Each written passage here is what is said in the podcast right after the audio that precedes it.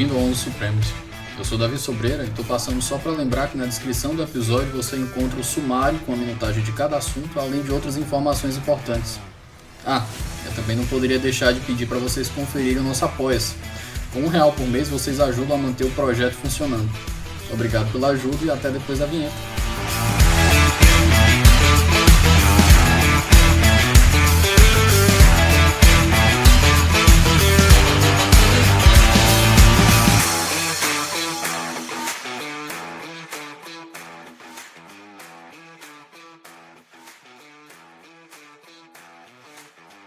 Meus queridos, bom dia, boa tarde, boa noite, para o horário que você estiver escutando a gente. E hoje a minha conexão é no Rio de Janeiro, e é uma pessoa que eu tento pescar aqui para participar do 11 desde o ano passado.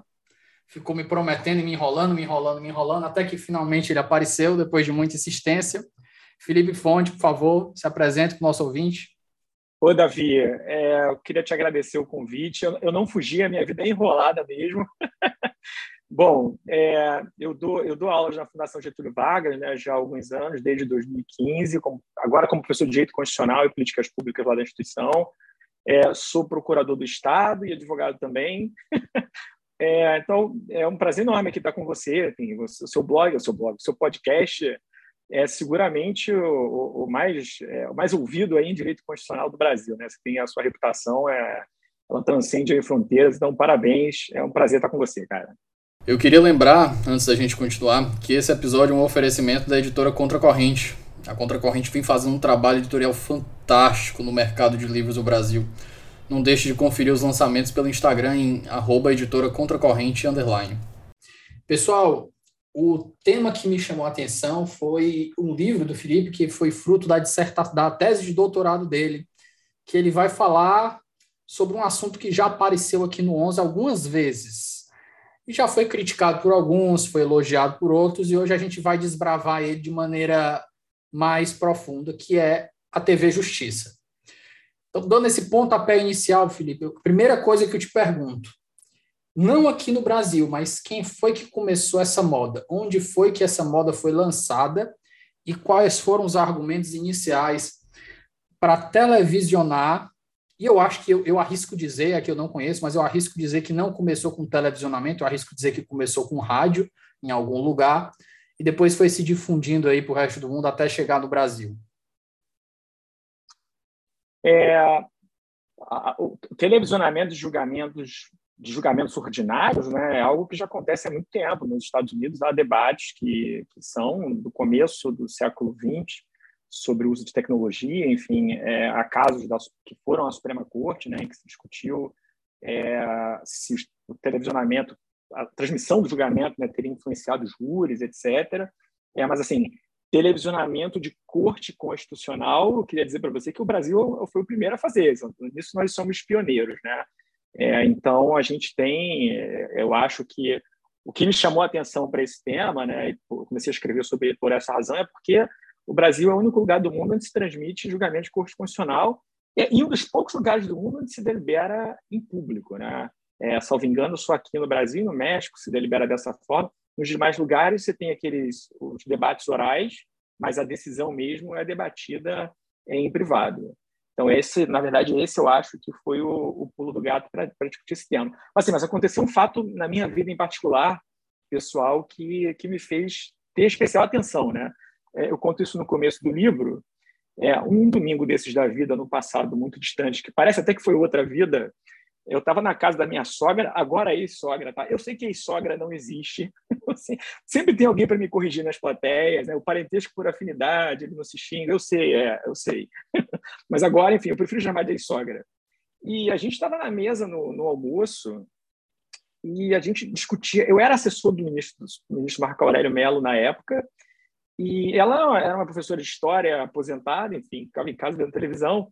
E a gente começou a discutir sobre o cabimento dos embargos infringentes na ação penal 470, conhecido como mensalão. E ela cismou comigo que os, que os embargos infringentes eram, não eram cabíveis. E eu dizendo para ela que eram cabíveis. Peraí, peraí, ela era, ela era professora de história? Professora de história. Isso daí parece, assim, ela parece, parece a minha avó, que é a minha avó é desembargadora aposentada e ela gosta de me dar diagnóstico. Toda vez que eu falo alguma coisa, que eu chego na cozinha, vó, eu dormi mal. Ah, é porque tu passou a noite assistindo televisão. Não, eu dormi cedo. Ah, não, então é porque tu não comeu. Eu disse assim, vó, eu adoro o seu diploma de medicina. Me ajuda demais. diploma do Google, né, de medicina. Mas, enfim, ela começou a usar, eu comecei a usar os argumentos que na época eu achava que eram cabíveis, né? Olha, foi editado no regimento interno, na época da Constituição 6769, que o Supremo tinha competência para legislar sobre o seu próprio processo. É, houve diversas tentativas de se tirar esses embargos infringentes pela via do processo legislativo que não foram para frente. É, e aí ela começou a comentar, não, mas a emenda constitucional 45 prevê a celeridade, não sei o que e tal. Em determinado momento eu falei, de onde você tirou esses argumentos aí?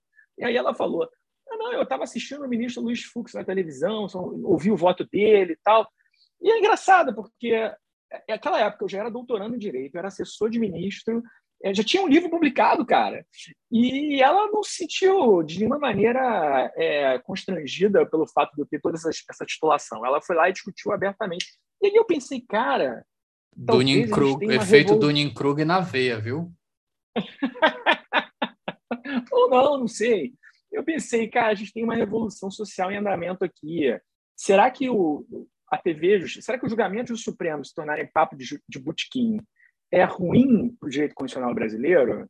Será que é bom? E, enfim, eu sabia que a doutrina toda achava ruim e havia muitas intuições nesse sentido. É, e aí resolvi pesquisar o tema. E foi isso. Ah, não, aí fez um paper sobre esse assunto na disciplina do Luiz Roberto Barroso. É, e aí mostrei para ele, ele falou, cara, você precisa transformar esse paper aqui num trabalho mais longo. A minha tese era outra coisa. E o doutorado é pela UERJ, então? O UERJ, isso, isso. Mas naquela época eu eu estava fazendo a disciplina dele na UNB, cara. Assim, como aluno especial, eu já era para contar o crédito para a UERJ, né? Eu queria ter a experiência da UNB, então fui lá ser um aluno, enfim, visitante. E, e aí ele fez essa ponderação, falou, cara, isso aqui é um tema bom, você fez uma boa pesquisa, você deveria mudar sua tese para isso, porque aqui está um assunto completamente novo. E foi o que eu fiz. Acabei escrevendo esse trabalho aí, enfim, é, sobre a TV Justiça. Maravilha. Então, o Brasil foi pioneiro no televisionamento em nível de corte constitucional. Pegando aqui teu livro, o, o Felipe, vamos começar uma discussão de quais foram os argumentos utilizados para a gente começar para a gente começar com essa instituição, para a gente o que, que foi utilizado e o que, que convenceu a sociedade, o legislativo, a chegar a esse ponto e dizer que ó, o judiciário tem que ser mais transparente, quais foram os argumentos, quais são os, prós e quais são os contras, para depois a gente chegar e discutir é, especificamente a TV Justiça e, a, e as nuances que ela trouxe para o Supremo. Claro, claro. É, na verdade, assim, é como eu falei no começo, você bem pontuou, é, televisionamento de julgamento não é uma particularidade nossa, não é discussão propriamente nossa, né? É, no mundo inteiro se discute se vão ou não televisionar. É, vira e mexe, o Senado dos Estados Unidos discute um projeto de lei nesse sentido. Na Inglaterra isso aconteceu também. É, então, é, na verdade, o grau de publicidade que a gente dá. Ano passado, inclusive, desculpa uma digressão aqui, ano passado eu acho que voltou à pauta a ideia de fazer isso com a Suprema Corte Americana, né? E agora eles já estão fazendo a parte de áudio, transmitindo áudio ao vivo. Oh, mas lembrando, né, a, não as deliberações, mas sustentação, a, a transmissão das sustentações orais, a deliberação ainda é portas fechadas. Não, é isso. Eu tô, estou tô até na, trabalhando na atualização do livro para publicar uma segunda edição. O livro esgotou completamente, né? É, para minha felicidade. É, e, e, e, na verdade, sim, houve uma proposta nesse sentido, mas que não foi à frente, porque lá eles realmente eles, eles não, não, não vai ser fácil mudar, né? A tradição de deliberação da Suprema Corte dos Estados Unidos está encruada lá há 200 anos. Difícil que eles mudem alguma coisa, né? É, mas, enfim, então, eu, eu vejo, e, e, a verdade é que o, o, debate sobre televisionamento de julgamentos é um debate sobre política pública, ao fim e ao cabo. Né? Há discussões aqui sobre se o direito constitucional admite, não admite, enfim, mas é um debate sobre política pública. Como todo debate sobre política pública, há prós e contras, é trade-offs, e a gente escolhe aquilo que a gente quer como sociedade, é, pelo menos é a visão que eu tenho. Então, do ponto de vista dos, dos, é, dos argumentos em favor, né, é, a gente tem um argumento histórico né, de proteção contra a arbitrariedade judicial, né, vamos transmitir os julgamentos porque você fazendo isso, você permite que a sociedade veja o judiciário atuando, enfim.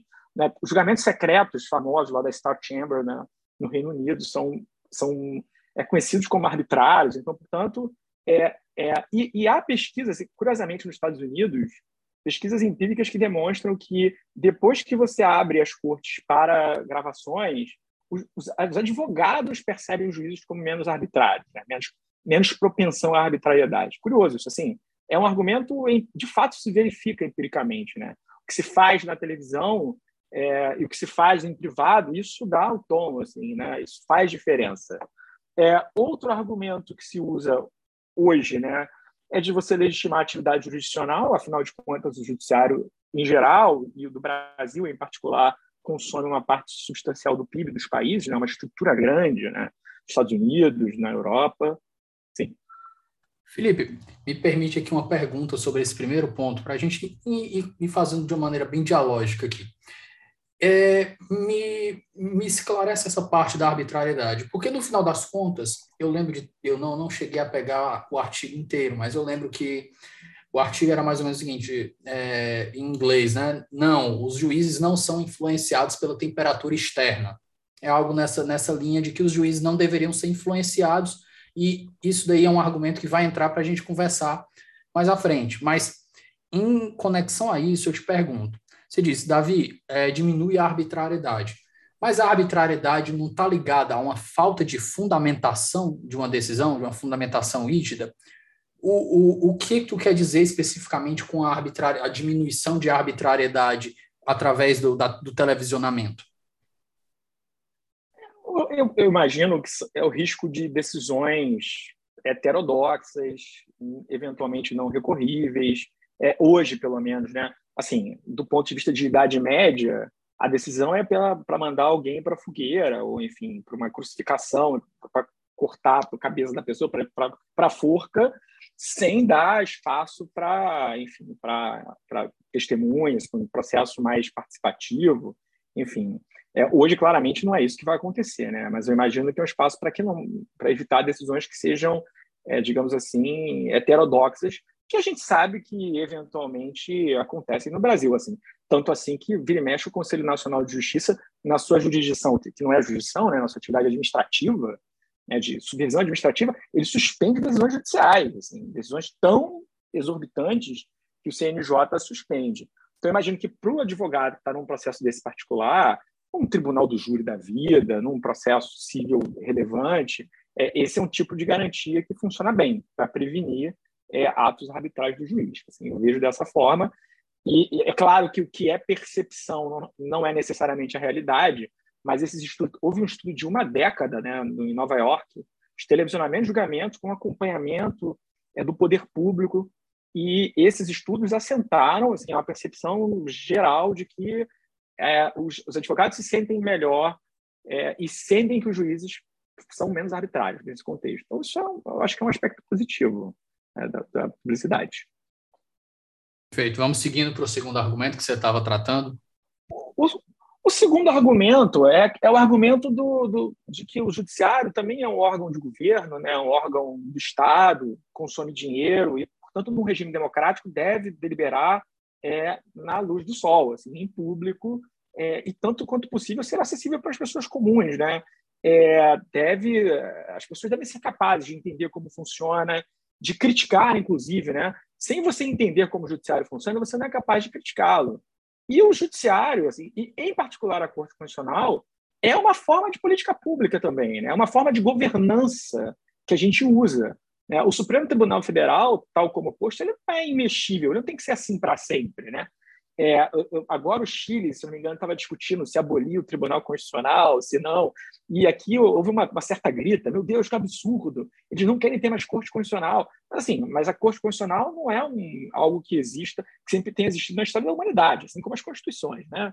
É, a Constituição é uma tecnologia, da forma como a gente conhece, que tem 200 anos. E as Cortes Constitucionais agem dessa forma como agem há 70. Então, assim, é, é preciso que as pessoas saibam como funciona, saibam do, do, do que o Supremo faz, de como os ministros agem, enfim, das brigas. Não é para acreditar que o Supremo seja lá composto pelos deuses do Olimpo. É preciso que as pessoas tenham noção. Então, eu acho que o televisionamento traz esse tribunal para a vida comum dos cidadãos, e isto é bom porque as pessoas estão pagando pelo tribunal, estão vivendo numa sociedade em que o tribunal é órgão de governo. Então, eu acho que isso é importante. Eu concordo com o argumento de legitimação democrática, concordo, mas vamos aprofundar aqui. E vamos para a treta, porque é para isso que a gente está aqui, né? É, eu te pergunto, você deu o exemplo aí da, da mãe da tua ex-mulher, né? Acho que a gente aí pode usar dessa maneira sem medo de errar. É, e eu te pergunto, cara, primeiro ponto, lógico, reconheço que uma sociedade, a Constituição, ela é de todos, ela não é só do judiciário. Eu acho que não é o judiciário não é para ter é, a única palavra. Eu acho que quanto mais intérpretes da Constituição, que aquela ideia do, acho que é do Haberly, da sociedade aberta dos intérpretes, ela é ela é, ela tem seus problemas, obviamente, mas ela é um, um ideal a ser perseguido, porque a gente está permitindo que as pessoas é, tenham voz naquilo que faz parte da vida delas, que guia a vida delas. Mas eu te pergunto, em que medida essa legitimação democrática para que todos, todas as pessoas tenham voz e tenham opinião, ela é interessante quando essas pessoas não têm nível de expertise para debater. Porque eu te pergunto, por exemplo, ah, a, a, tua, a, a mãe da tua ex-mulher estava conversando contigo e ela co colocou argumentos bem, bem fundamentados. Só que eu te pergunto, será que ela estava entendendo o que ela estava falando ou ela estava só reproduzindo o que foi dito pelo, pelo Fux? Porque isso aí também tem viés de confirmação. Às vezes a pessoa só pega, não, pega o argumento aqui para confirmar uma visão prévia que ela tinha e tornar aquilo ali, dar um verniz de, de legitimidade. Então, com medo de soar, mas já soando extremamente elitista, eu te pergunto: em que medida é interessante que as pessoas tenham acesso para discutir? Acho que é, é, fica até feio fazer uma pergunta dessa. Putz, em que medida é, é, interessante permitir que as pessoas discutam o direito sem saber direito? É, é elitista pra cacete. Puta merda, está muito feio. Mas vamos nós. É, Pergunta feita, é. com, com, todas as chicotadas que eu vou receber por ela, mas vai lá, pergunta está é. feita. Não, é, é, exatamente, exatamente isso. Assim, as pessoas vão dizer, é, há vários, as pessoas que discutem de fato televisionamento, elas vão dizer, olha, isso, isso, não pode ser um argumento que as pessoas não sejam capazes de entender, né? É, e, enfim, elas...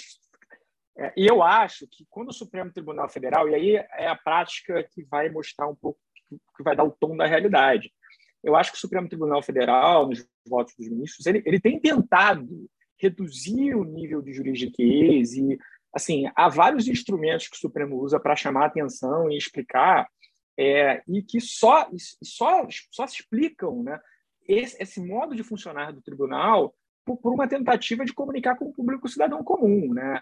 É, coisas como Cala a Boca Já Morreu, da Carmen Lúcia, ministra Carmen Lúcia, né? perdão pela falta de respeito, ministra, é, coisas como as, as, citações do ministro Ares Brito.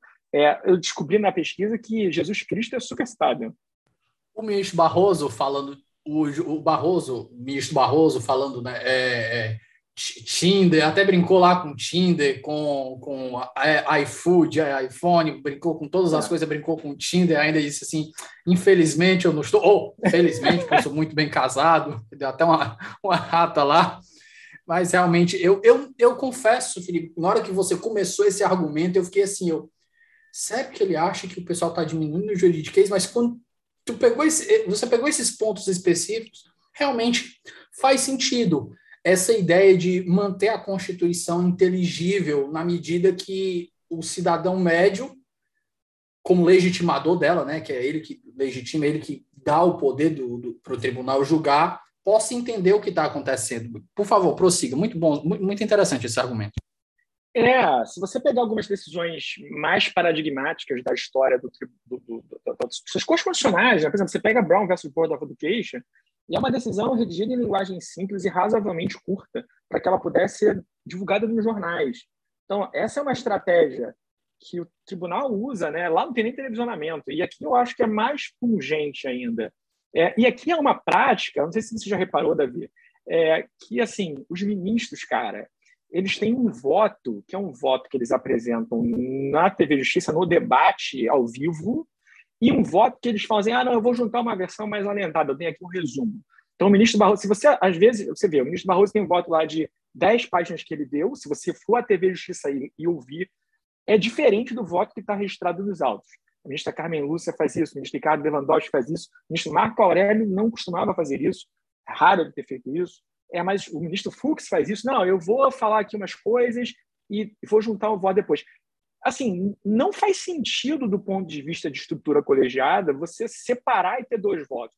Algumas vezes até conflitantes entre si, tá? mas eu não vou dar exemplos aqui. Mas, mas às vezes você escuta o voto oral e vai ver o voto escrito e as coisas não batem. É, mas por que, que eles fazem isso? Né? E eles fazem isso, na minha opinião, para dialogar com o cidadão comum. Assim, na medida em que a TV Justiça transformou essas pessoas comuns em audiência relevante para os ministros do Supremo, porque até então não era para isso. Né? Até então, para que, serve um julgamento colegiado? Né? Para que, serve o voto no julgamento colegiado? Serve, um, para convencer os meus pais de que aquilo ali é o direito, deve ser aplicado, é conforme o direito, né? o direito objetivo, enfim, é justo. E, em segundo lugar, para o advogado e para a parte, né? Porque poder, pelo dever de fundamentação racional das decisões que estão no própria Constituição.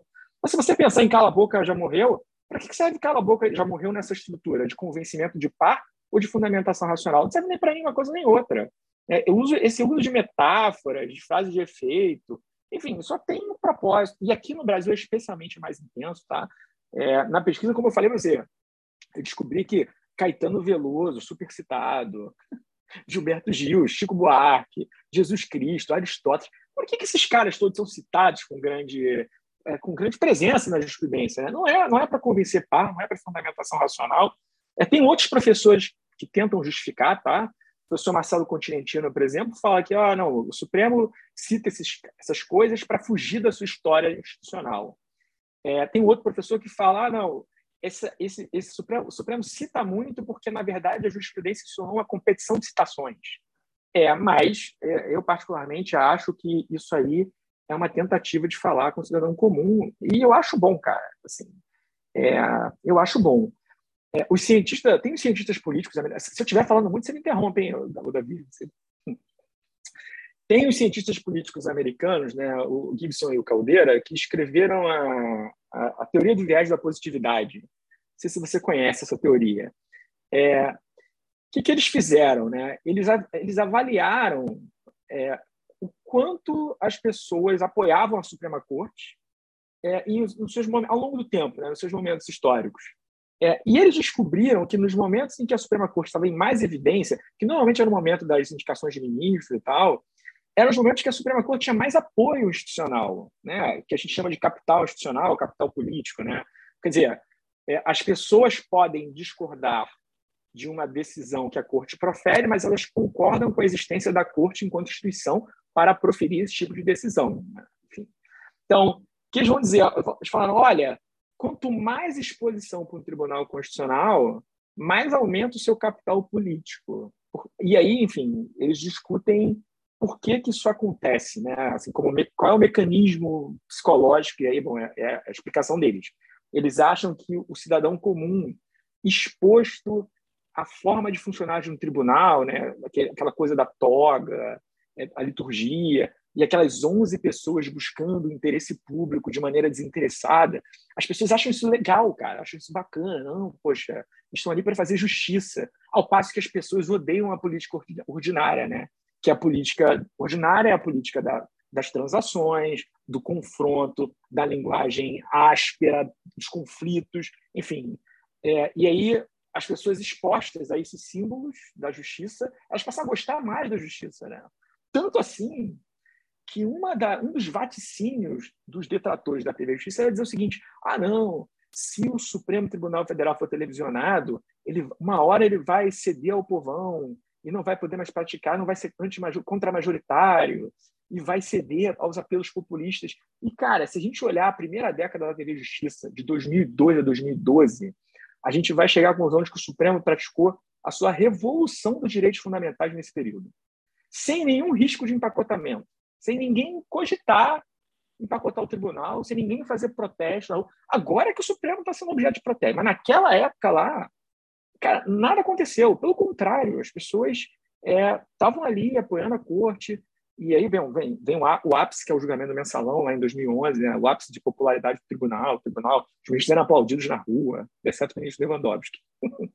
então, então é, de fato, existe um achado empírico no sentido de que exposição de cortes aumenta a sua aprovação popular, tá?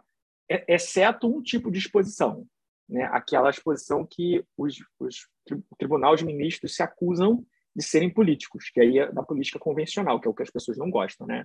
Então, quando o ministro Luiz Roberto Barroso acusa o ministro Gilmar de ser político e vice-versa, isso é ruim para o capital institucional da corte, é, porque ela não está funcionando como deveria funcionar na visão das pessoas comuns, pelo menos é, é, é, o, é o achado né, da ciência política. O tribunal tem funcionado bem. Espera só um momento que a gente volta já. Pessoal, o Ouso Saber agora é parceiro do Onze Supremos. Para quem não conhece, o Ouso é uma das maiores plataformas de preparação para os grandes concursos do país. São mais de mil aprovações em concursos de defensoria pública, além de centenas de aprovações em provas de Ministério Público, magistratura e procuradorias. Para conhecer mais, é só acessar arroba Ouse Saber no Instagram. Felipe, é, um dos pontos que eu conversei, episódio, vamos lá de cabeça que acho que é o 40, foi com Alonso Freire. E a gente conversou sobre a ascensão do STF e a gente fez essa diferenciação, né? Por exemplo, lá nos Estados Unidos a gente tem um voto per cúria, e aqui a gente tem um voto per seriatim. E eu te pergunto, em que medida a, eu não sei se esse ponto chegou a, a, ser tocado no teu, no teu estudo. Em que medida a presença do televisionamento afetou a longevidade das sessões e dos julgamentos? Porque eu, a impressão que eu tenho, e aqui, de novo, a gente está falando de uma evidência anedótica, né? Então, tem que ser vista com, com cautela um, um grão de sal. O que a, a, evidência que eu tenho, a evidência, a, a evidência anedótica que eu tenho aqui, que a gente começa a assistir depois do televisionamento, a gente vê ministros com votos extremamente longos para ter cada vez mais tempo de, de, de destaque. Talvez eu, esteja sendo injusto e falando isso, se, se for exatamente essa, essa razão deles, mas enfim, é o que parece é o que às vezes a crítica do cidadão comum diz, né? E um dos pontos, por exemplo, eu estava conversando com um amigo e como isso é prejudicial. Os votos do então ministro Celso de Mello. Por exemplo, não vou dizer que ele fazia por isso, mas o ministro Celso de Mello ele era famoso por votos extremamente longos. E um dos problemas desse voto extremamente longos aqui, por exemplo, na doutrina do, do Sunstein, do minimalismo judicial, é o quê? É que o juiz acaba ultrapassando, ele decide além do que é necessário. E ele, às vezes, cria um precedente, ou ele cria uma jurisprudência ali que tira da população o poder de deliberar sobre aquilo ali. Ele antecipa um, um problema.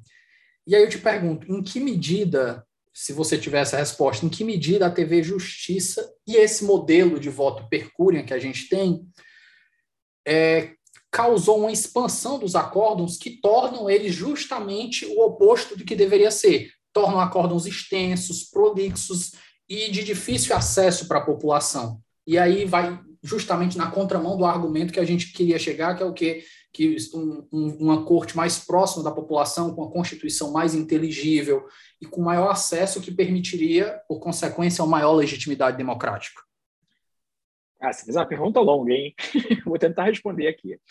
É, há um livro do, do Zé Rodrigo Rodrigues, professor, em que ele discute o funcionamento do judiciário brasileiro, né? E ele afirma que no, no judiciário brasileiro prevalece uma espécie de de, de, de autoridade, né? Assim, os, os, juízes funcionam como se fossem autarquias, né?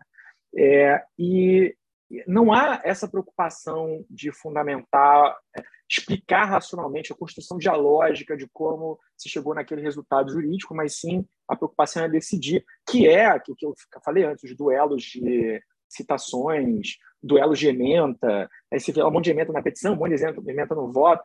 Assim, mas por que, eu estou falando isso? Porque eu quero dizer que as disfunções do sistema judiciário brasileiro elas existem e precedem a TV Justiça. E, na verdade, estão aí é, no judiciário como um todo. Se você for à Câmara Civil aqui do Tribunal de Justiça do Rio de Janeiro, sem nenhum demérito às câmaras cíveis, que funcionam razoavelmente bem, mas as disfunções é, deliberativas estão lá, igual está no Supremo Tribunal Federal. Então, assim, a gente precisa ter cuidado com o que a gente põe, é, que culpas a gente vai botar na TV Justiça, né? Estamos botando a culpa no sofá pelo adultério. Assim, o sistema funciona mal. É, é como você falou, assim, ah, é, o ministro César de Mello ele profere votos longos de longa data, assim, né? ele tem essa vocação expansiva. É, e às vezes é difícil separar o que, que é causa e o que, que é efeito. É, aqui no Brasil, por exemplo, você deve saber, em 2007, não, 2004, nós tivemos a emenda constitucional 45, que criou a repercussão geral, regulamentada em 2007 pelo Supremo Tribunal Federal. É, Para que, que a repercussão geral existe? Para que certas questões constitucionais não sejam julgadas pelo Supremo. Né? A questão constitucional, a questão deve ser constitucional e deve ser dotada de repercussão geral, né? Para chegar lá, para a gente racionalizar o tempo do plenário. Ou seja, qual é a lógica por trás? Nem tudo que concerne a Constituição deve ser julgado pelo Supremo Tribunal Federal. O que aconteceu? Exatamente o inverso. O Tribunal, o Supremo Tribunal Federal começou a reconhecer a repercussão geral de um monte de matéria que, são, que, que é infraconstitucional e, e, pronto, e acabou com a sua pauta e criou um problema para o país. Né? Então, assim, é difícil lidar com o que é cultural, né? essa vocação, esses problemas deliberativos que vêm de tempos memoriais e essa vocação expansiva de ministros do tribunal. É, durante esse aspecto de, da PEC da reforma judiciária, queria se aspirar um pouco mais as competências do Supremo, os ministros não quiseram. Fizeram, foram despachar lá contra. Então é difícil, é difícil. Agora, com relação à TV Justiça, é, quando eu comecei a escrever a tese, havia essa, essa percepção difusa de que os votos teriam aumentado de tamanho. Né? O ministro Marco Aurélio, com a sua picardia tradicional, disse que a única certeza que temos é que as gravatas melhoraram. então, assim, então era preciso fazer um estudo para saber se efetivamente esse efeito tinha acontecido. E foi isso que eu me dispus a fazer lá para a tese. É, mas, assim, algumas ressalvas. É, eu acho que olhar toda a jurisprudência do Supremo, todos os votos de tudo que você imaginar, causaria um problema, né? Porque, enfim, o perfil dos julgamentos mudou muito ao longo do tempo, né? Se você pegar o Supremo pós-88 e depois e olhar a passagem do tempo, é, o recurso extraordinário, por exemplo, a partir da repercussão geral em 2007, mudou de perfil, né? Enfim, os julgamentos do plenário de recurso extraordinário. É, a DPF so, somente foi regulada, regulamentada ali na Lei 9882. Então, eu escolhi a ADI, né, ação direta de inconstitucionalidade, porque a interpretação sobre o que é a ADI ficou mais ou menos estável no tempo. Né? E mais do que isso, eu queria ter algo que eu chamei de, de índice de autenticidade. Por quê? Assim, não estou querendo inventar coisas malucas. É porque a gente sabe, assim, eu falo, eu, eu trabalho no subprocurador do Estado, eu delego parte do meu trabalho e faço revisão, como advogado também, é, os ministros também fazem isso com seus assessores, isso não deveria ser vergonha para ninguém. Em qualquer escritório funciona assim, né, com uma cadeia de produção. É, então, eu, eu, precisava achar algo em que, de fato, os ministros tivessem olhado, cuidado, trabalhado, enfim. E a verdade é que os ministros, é, em certo momento, estão proferindo ali 16 mil decisões por ano, cara. Assim, ninguém olha 16 mil decisões com cuidado. A verdade é essa, assim. É, assim não vamos parar com a ficção, né? A verdade é que não se olha. É, então, eu escolhi as ADIs com a premissa de que os ministros de fato olhariam né, essas, esses acordos, esses votos. Né? E aí, de fato, quando você compara os votos proferidos entre é, em ADI, tá? desculpa, os acórdãos em, em ADI, entre os anos de 1990 e 2010, é, não, desculpa, 2001 e 2012 e 2011, que são os cortes, né, que, é o que eu tenho no meu, no meu livro, é, você verifica que os, os, votos aumentaram substancialmente de tamanho, cerca de 50% de tamanho, tá? entre um e outro. Então, sim, os ministros falam mais quando tem a TV Justiça. Eu não sei se aí a, a TV Justiça é causa disso, mas a verdade é que depois que a TV Justiça passa a funcionar, os votos têm um aumento assim, puff, um aumento enorme de tamanho. É, o plenário passa julgamentos, e eu vou te dar aqui uma van premiere. Estou atualizando o livro para 2020, Estou com os dados aqui, eu levantei os dados hoje. É, e os votos aumentaram ainda mais de tamanho na última década, tá? Entre 2010 e 2020, isso não tem no livro. É, eles aumentaram ainda mais de tamanho, não aumentaram tanto, mas aumentaram cerca de 20% comparando a década passada. Hoje, um voto médio numa ADI tem 36 páginas. Desculpa, o acórdão, tem 36 páginas. É, e na última década, olha a informação que eu vou dar para vocês. É, os acórdãos somados têm 56.767 páginas, amigo. É um, é um mundaréu de direito difícil de acompanhar, né? Difícil navegar no sistema constitucional brasileiro. Então, sim, é, assim, e a minha, a, a minha expectativa é de que os votos reduzissem ao longo do tempo, né? porque é, tem aquela a fundamentação per aliundi, né? à medida que os precedentes vão se formando, você cita o precedente. Dizer o, como diria o grande filósofo contemporâneo, né, Faustão, errou! Errei feio. Esperava votos menores e os votos cresceram para caramba de tamanho. É, para tentar descobrir se era ou não a TV Justiça, eu fiz um estudo paralelo. É claro, assim, o estudo ideal seria voltar no tempo, desligar a TV Justiça. Ah, pessoal, deixa eu fazer uma digressão aqui. Bicho, os estudos da FGV São Paulo e FGV Rio, principalmente essa galera que faz estudo empírico, vocês são foda. Puta merda, é cada estudo massa, bicho. Que a gente olha assim, putz, essa galera tem uma produção de estudo empírico no direito absurda. Só para deixar meus parabéns aqui nessa digressão, mas continue, por favor. É, aliás, eu aproveito para agradecer a Fundação Getúlio Vargas, enfim, por, por, todo o apoio que tem dado e, e o pessoal lá do Supremo em Números também, que ajudou para caramba nessa atualização. O, o, pessoal do Glaser, né? Eu estava conversando com ele um, um, tempo atrás. É, não, não, o em Números no Rio é tocado pelo Zé Luiz Nunes, atualmente. Antes era o Ivar Hartmann, que saiu, eu acho, agora, recentemente. E o Rubens Glaser é, é muito bom também, não há o que discutir. É, enfim, mas eles passaram os dados para a gente. Não, aí para conferir se de fato é TV Justiça, o ideal seria entrar na DeLorean, é, voltar no tempo, tirar a TV Justiça e deixar jogar tudo de novo para saber se ia ter o mesmo tamanho. Como isso não é possível ainda. Vai ter millennial, vai ter gente aí que não, entende, não, não pegou a, a referência, viu? A galera, lembrando, lembrando que a safra de 2000, de, dos anos 2000 já está se formando. E, e vai ter gente que não vai pegar essa referência. Ó, a DeLorean do filme De Volta para o Futuro, gente. Vocês, se não viram, vão lá ver, porque o filme é muito bom. O filme é, é atemporal, é um clássico. Aí o que, que eu fiz? Eu peguei acórdãos, é, julgados pela turma, é o meu second best aí, né? Enfim. E extraí aleatoriamente, eu não tinha como olhar um por um também, eu escolhi os H6, supondo que em HC também haveria a mesma preocupação com a autenticidade, né? aquela preocupação em olhar de maneira mais casuística, e, e comparei o, o, acréscimo de tamanho. E, de fato, até os H6 aumentaram, mas aumentaram um pouquinho tá, de tamanho assim, ao longo do tempo. Eles aumentaram muito menos que os julgamentos do plenário. É, e aí tem várias explicações concorrentes. Né? É, aumenta o número de assessores, é, começou o copy-paste no Word, ficou mais fácil, tem mais estrutura. Enfim, é, pode ter crescido por outras razões que não, que não só a, TV Justiça, mas a TV Justiça, de fato, fez com que os acórdãos aumentassem. A produção do plenário diminuiu brutalmente, é, é um, também um dos achados da pesquisa, e, em contrapartida, é, virou.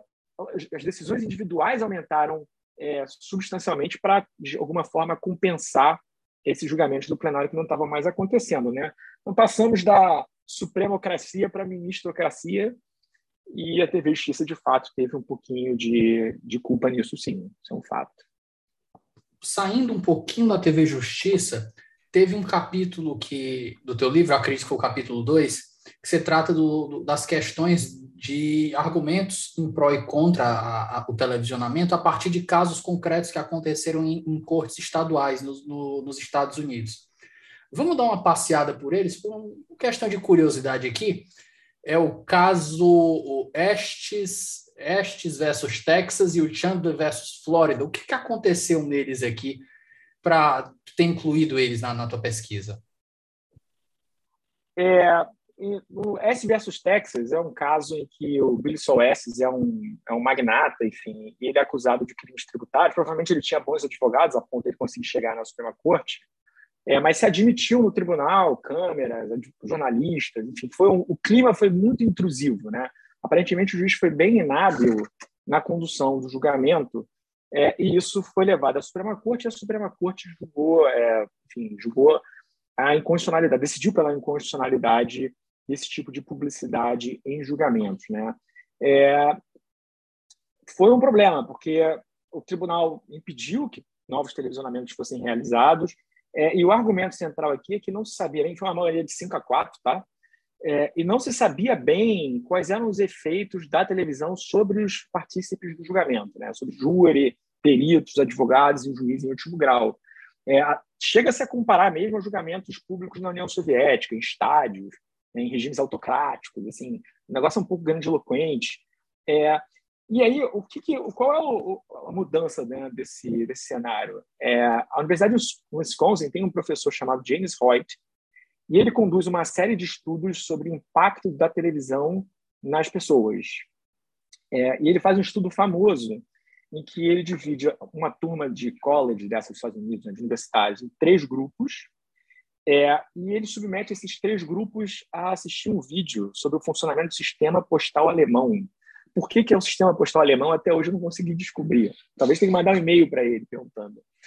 É, e depois ele pega as pessoas e faz com que as pessoas falem sobre o que elas viram, né? Então tem um grupo que fala com uma câmera na cara, tem um grupo que fala sabendo que tem uma câmera fumando, mas sem ver a câmera, e tem um grupo que fala sem câmera, sem nada, é uma pessoa anotando. Tá? Então, o que, que ele chegou a, qual foi a conclusão que ele alcança aí? O grupo que fala com a televisão ostensiva, a câmera ostensiva, fala mais tá? mais tempo, tem tempo lá livre para falar. Eles conseguem falar mais tempo sobre o vídeo que viram e a descrição que eles fazem do vídeo é mais acurada que o dos outros grupos. Então, eles acertam mais. Então, assim, é, é claro que isso está sujeito a N críticas, a N críticas sobre, enfim, sobre como esse estudo foi conduzido, há muitas críticas. É sobre se os alunos de college são um bom exemplo do que são júris americanos, por exemplo, talvez não sejam. É, mas esse estudo assim, é um divisor de águas, porque qual é a conclusão de James Hoyt? As pessoas, quando estão diante de câmeras, elas falam mais, mas elas tendem a ser mais acuradas, mais, mais elas acertam mais. Né? É, e isso é levado à Suprema Corte em 1981. Assim, em 1981, Chandler versus Florida, é, o Chandler é um policial que foi pego pedindo dinheiro em, em corrupção e o julgamento do Chandler é televisionado.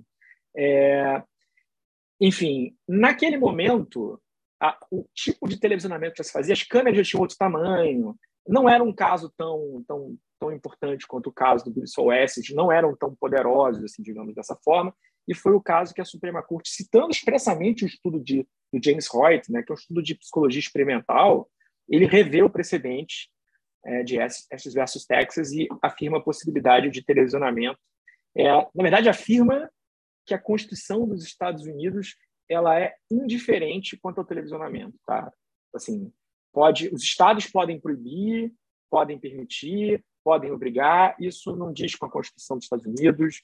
É, é, as alternativas são ambas possíveis, são políticas públicas, que é exatamente o que eu penso sobre a Constituição do Brasil, tá? Enfim voltando nesse argumento, né, que você, você foi bem honesto desde o começo, a, a escolha pelo televisionamento, ela é uma forma de política pública, então a gente tem que ponderar entre os argumentos.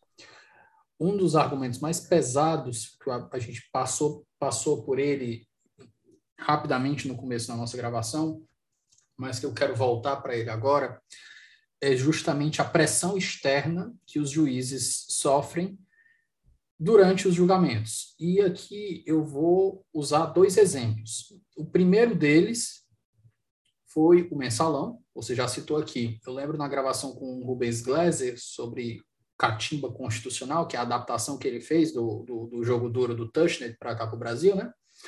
E ele comenta, ele, Davi, teve catimba constitucional ali por parte do ministro Joaquim Barbosa, quando ele estava, acho que na quinta, na sexta, ele encerrou os debates para que o ministro Celso de Mello não pudesse dar o voto dele, para que o ministro Celso de Mello passasse a sexta, sábado domingo, sendo azucrinado pela mídia, pela capa da Veja que ia sair, por tudo, para ver se ele mudava o voto dele na, na sessão seguinte, porque ele já sabia que o, o Celso de Mello ia dar o voto contra, contra a favor do, do, dos réus na, na, no mensalão. E o Joaquim Barbosa não, não queria isso. E o segundo, o segundo que me, que me vem é justamente o outro maior caso que o Supremo julgou, que foi a Lava Jato. E a Lava Jato, pelo menos durante os dois, três primeiros anos dela, ela foi muito consistente, pelo menos numa ala majoritária do Supremo.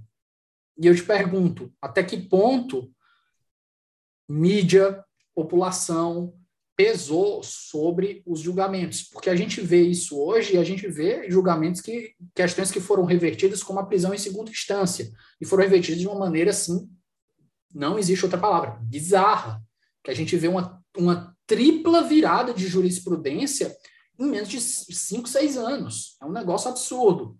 Então, Lógico, não não desmereço os, os, argumentos, mas aqui a gente coloca mais um mais um argumento na, na balança para análise das, da política pública.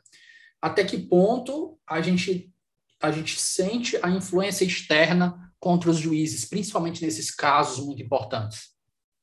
Bom, Davi, é, isso é difícil de medir, né? Fica um pouco no sentimento de quem está avaliando, enfim, né, na, no analista, assim, né? um pouco de intuição, talvez. É, no livro, eu particularmente digo que eu sou contra, radicalmente contra, na verdade, a transmissão de julgamentos criminais. Tá? É, eu acho que tem outras coisas que tem que entrar na conta, é, a privacidade das pessoas envolvidas. Curiosamente, assim, se faz perguntas, é, testes de pesquisa na rua, pergunta para as pessoas se elas são a favor do, do televisionamento de julgamentos, a grande maioria diz sim. Aí você pergunta, mas e se o seu for, for julgado na televisão? Você gostaria? A resposta é majoritariamente não. É, isso diz alguma coisa né, sobre como a gente deve se portar. É, então, eu, eu particularmente sou contra. É, mas acho que o sistema constitucional brasileiro, ainda que a TV Justiça tenha tido essa influência negativa, talvez tenha tido, sim, em algum momento, a mídia faça pressão, é, o contraponto disso é a gente fornecer para os jogadores, para a instituição, as garantias de que ela tem terá independência, né? É como é como aquela frase dos aviões do, dos F-15 dos Estados Unidos, no guts, no glory. Né? Você precisa, ser ministro supremo, você tem que ter coragem, né? Sem coragem, sem glória. Enfim, você vai de alguma forma levar chumbo quando você está lá. E aqui eu vou, eu vou, vou ser, eu vou ser honesto, né? Você disse que eles ganham capital político com, com a TV Justiça. Então eles também gastam, né? Ele tem um momento de ganhar e tem um momento de gastar. E o momento de gastar deveria, pelo menos deveria ser, o momento de exercer o contramajoritarismo. Mas nem sempre isso acontece. Pois é, assim, eu acho que o tribunal, exato, ele ganha capital político para gastar. Eu acho que a corte ganhou capital político por muitos anos, é, gastou ali pontualmente alguns casos específicos, né? É, os casos da união afetiva, havia uma posição mais ou menos contra das pessoas, é, enfim, nas, cotas raciais, talvez, acho que majoritariamente as pessoas são a favor, mas tem algumas pessoas ainda contra. Enfim, é, o tribunal tem que ter. Por isso, assim, eu acho que até que um tribunal que tenha políticos, né, os ministros não deveriam ser políticos, mas o ex-político que vira ministro tem algum tipo de experiência parlamentar, é bom também para o cara ter a visão e saber a hora certa de usar e gastar as coisas. Agora, sem embargo, é difícil definir a experiência constitucional brasileira recente é, sem recorrer para palavras do tipo, não sei, heterodoxia, essa, essa que você falou, essas, as sucessivas viradas relativas à aplicação da garantia do duplo grau, enfim, da prisão com trânsito, é, enfim, é algo é epítome aí de um processo complicado, né? Que o Rubens Glaser aprendeu muito bem no livro dele, no livro do, do Rubens Glaser, eu concordo de ponta a ponta, que o tribunal ali, ele foi catimbeiro, mas a catimba não acabou em 2018, como alguns analistas parecem fazer crer, né? A catimba continua aí em 2019, 2020, 2021, é, 2022 agora, talvez até se intensificando. Há umas decisões que realmente não são explicáveis. Por exemplo, assim, eu é, eu não sou um eleitor do Lula, por exemplo, mas é, a decisão do ministro Luiz Fux, que caça a decisão do ministro Lewandowski na reclamação, né, é na verdade que ele julgou procedente a reclamação, num pedido de suspensão de liminar formalizado pelo Partido Novo, é difícil de jogar dentro do sistema, né? Difícil, cara. É, para ficar num exemplo que eu acho que é um exemplo mais gritante, mas não sei. É, talvez a gente, o processo de maturidade institucional demora também, né? Então, vamos com o tempo aí, tentando entender como funciona e adequando. Estamos andando para frente, isso que é importante. ah, mesmo que às vezes a gente dê uns passos para trás para pegar impulso, né? pois é. é. Pois é. Mas, Felipe, outro ponto do teu livro, principalmente eu acho que na segunda parte, tu deixa bem clara a tua posição em favor do televisionamento e tu sustenta lá quatro argumentos. A gente já visitou um aqui de maneira bem abrangente e pontos e contrapontos, que é a questão democrática. Os outros três aqui, eu queria pontuar cada um. Vamos falar sobre o argumento da lealdade constitucional que tu desenvolve no teu, no teu livro, por favor?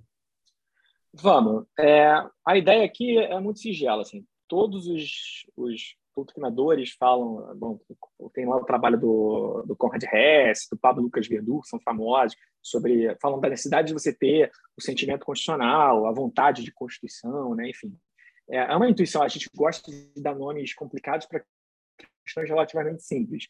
É, bom, não tem Constituição se as pessoas não quiserem que tenha Constituição. Isso é um truísmo, uma platitude, um negócio óbvio. É, então, a gente precisa pensar em mecanismo para criar esse tipo de adesão das pessoas comuns à Constituição, ao sistema constitucional. Né?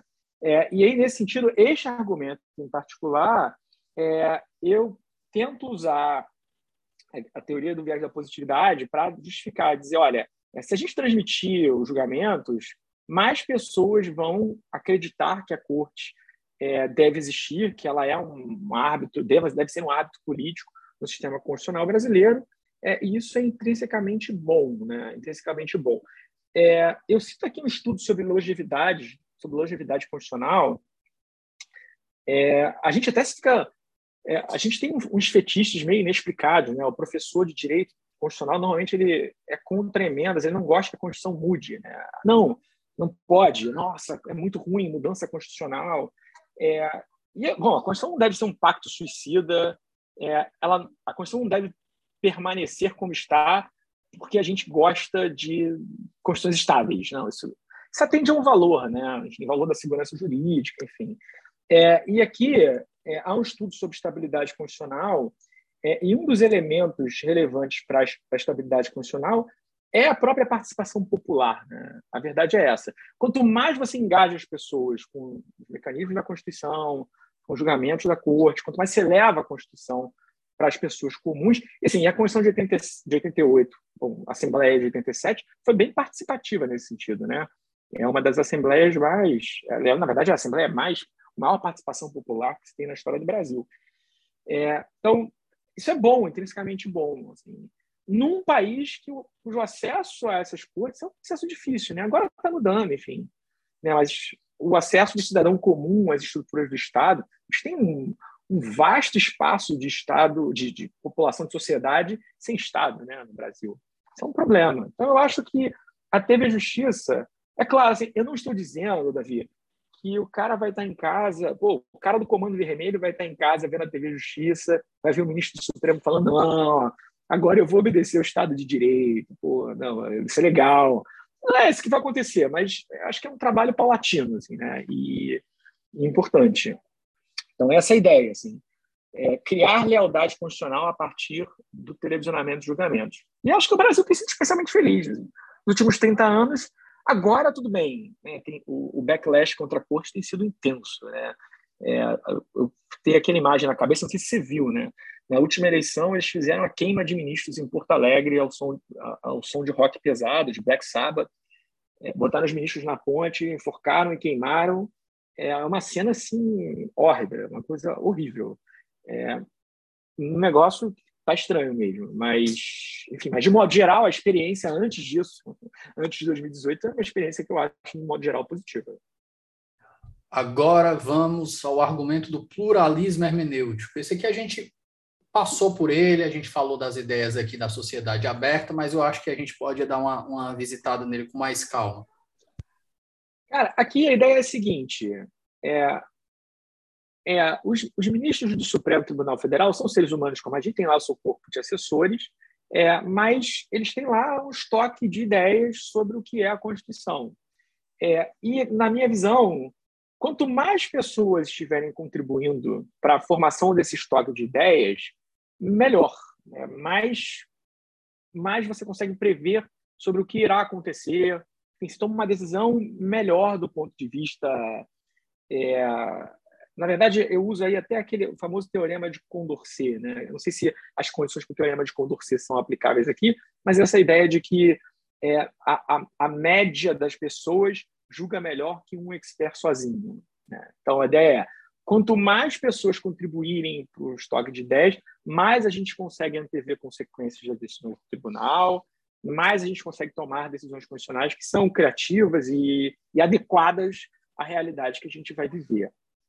É, então, a, a, ideia é mais ou menos essa. Agora, eu sei que a TV Justiça ela não é propriamente um mecanismo de captação de ideias populares. Né?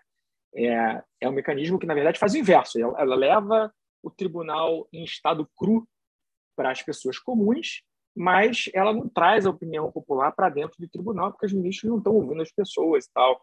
E aqui, na verdade, nesse capítulo, eu faço aqui uma crítica sobre, é, contra, na verdade, a prática das audiências públicas e esses métodos formais de participação constitucional. É, de fato, não tem funcionado bem, né?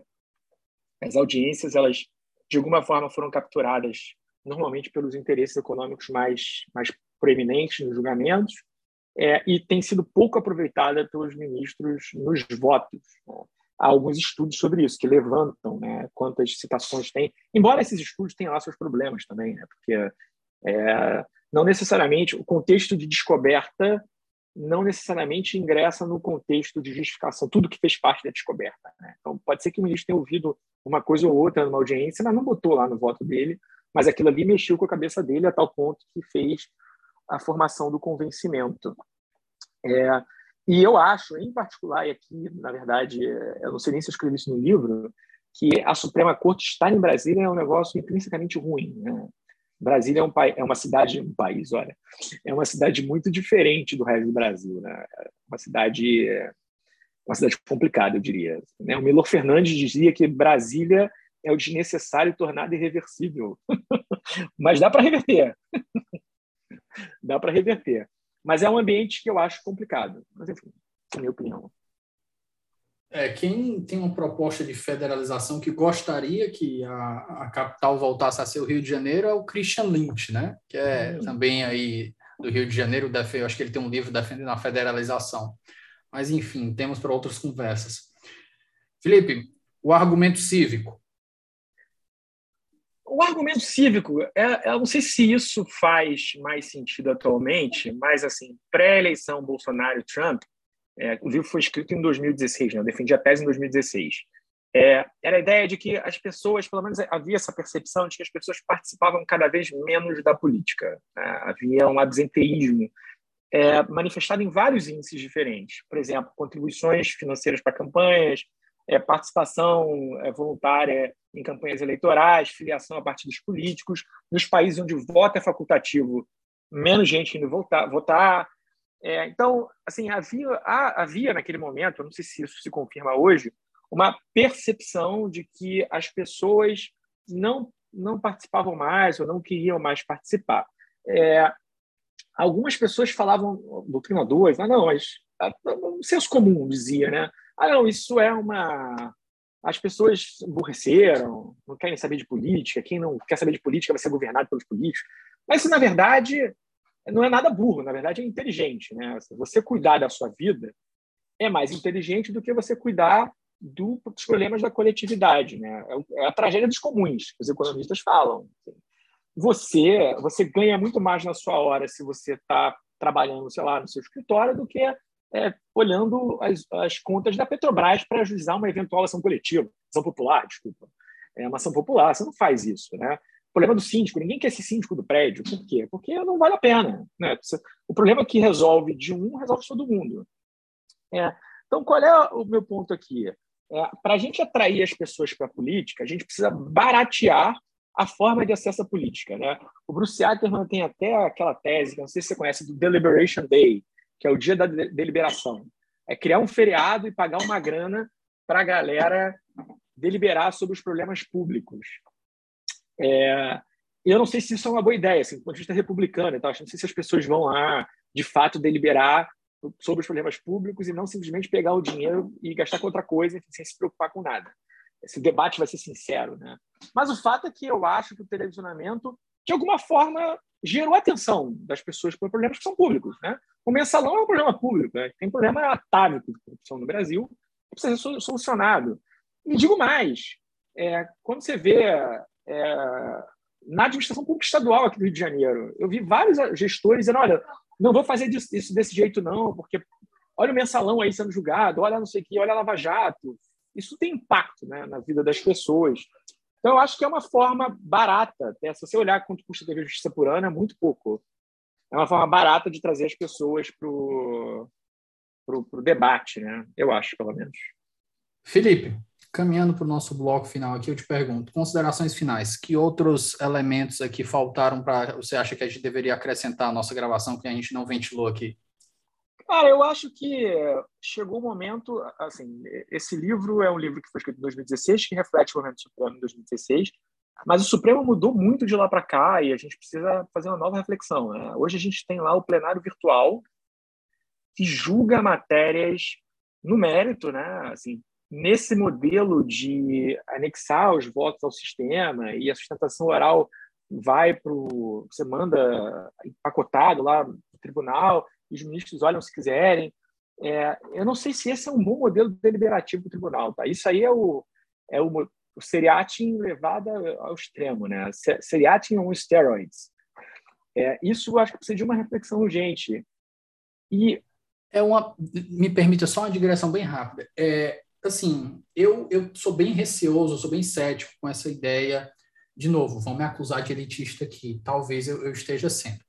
Tenho que dar a César o que é de César mas eu reconheço que, principalmente depois da, gente, da nossa conversa aqui, talvez o meu maior, o meu maior problema não seja nem com a TV Justiça em específico, mas com o modelo de decisão PCRIAT. Talvez isso seja o que mais me incomoda, que acho que causa mais problemas na, nas decisões. Eu acho que uma decisão percúria com o uso de debates, eventualmente, se eles quisessem abrir para os debates para chegar a um voto final, eu acho que seria mais interessante, na minha visão. Pois é, assim, claro, houve momentos em que o tribunal atuou como corte deliberativa de fato. Eu não estou dizendo que isso não aconteceu, né? Você vê, por exemplo, que ficou na minha memória, aquele caso mandado em disjunção sobre a participação, não, sobre o aviso prévio proporcional.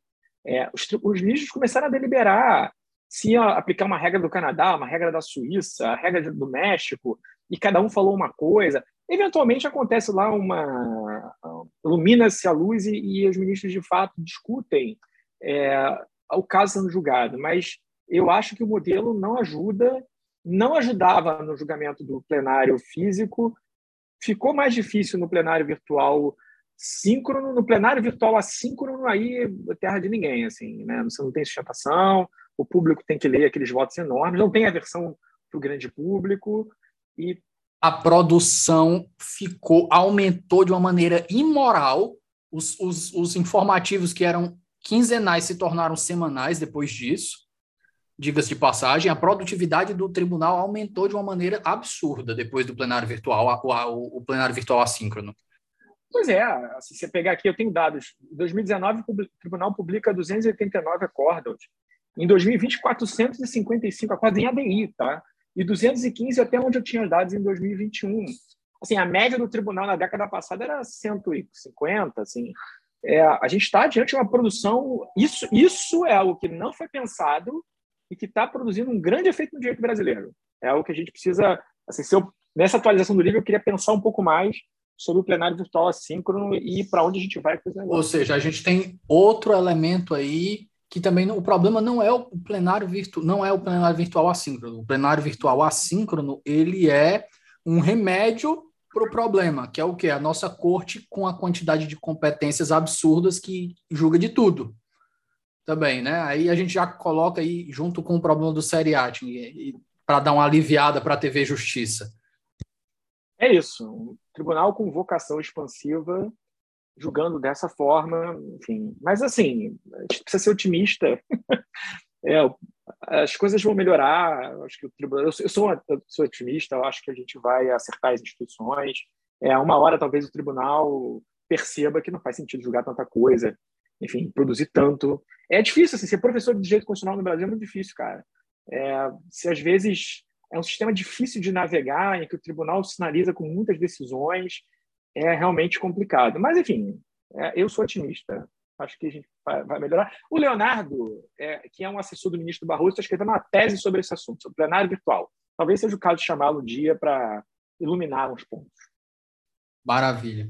Felipe, antes que o, o Arthur te enforque aí, que eu tô, tô vendo aqui a, alguma coisa aí já no teu, no teu pescoço. As pessoas assistiam que ver aqui o, o Arthur, aqui, o filho do Felipe, está participando aqui com a gente da gravação. Antes que ele, ele faça uma arte aí, como diria minha avó, vamos para o nosso bloco final de referências. Eu dou o pontapé inicial com o teu livro, né, que é Jurisdição Constitucional e Participação Popular, vai sair aí a segunda edição, então, para quem quiser, tem que lutar aí, porque provável que vai esgotar rápido também, o tema é muito, muito, muito instigante, muito relevante para o momento. Eu não sei como, como o assunto é muito restrito, e como você disse, né, que foi um trabalho, o próprio ministro Barroso estava dizendo que foi um trabalho é, novo no, no mercado, não sei se tem coisa nova, mas provavelmente deve ter alguns estudos fora livro que você pode indicar aqui para o nosso ouvinte. Cara, eu, eu, não conheço nenhum livro somente sobre esse assunto. Há alguns artigos publicados sobre esse tema. É... Você comentou artigos e estudos né, empíricos que, que trabalham, que trabalham o, o tema do STF. Deixa eu ver se eu acho aqui, gente. Segura aí é, os artigos que eu separei para. Mas se não achar, não tem problema. Não, não, se não tiver nenhum de, de, de cabeça agora, não tem problema, não. Você manda uma lista depois para você? Manda uma lista. É, manda uma lista para mim que eu adiciono aqui no, no na lista, do, no, na descrição do episódio, junto com, com o, o sumário que eu faço. Fica mais fácil do, do, do ouvinte acessar aí, em vez dele não precisa nem escutar essa parte aqui. Alguns professores da Universidade do Paraná gastaram um tempo para criticar o meu trabalho, enfim, eu fiquei muito lisonjeado deles terem feito isso. É, é uma coisa, as pessoas às vezes se estressam, né? A pessoa leu, leu meu ah, trabalho e se deu o trabalho de dialogar com ele. Nossa, é, eu fiquei muito lisonjeado. Acho que a academia se faz assim. Pode ser, a crítica pode ser duríssima e gostei. Vou até responder na segunda edição, mandei e-mail para eles agradecendo. Tem, então, tem alguns textos que, que constroem em cima. Mas eu vou te mando, sim, eu te mando sem problema nenhum.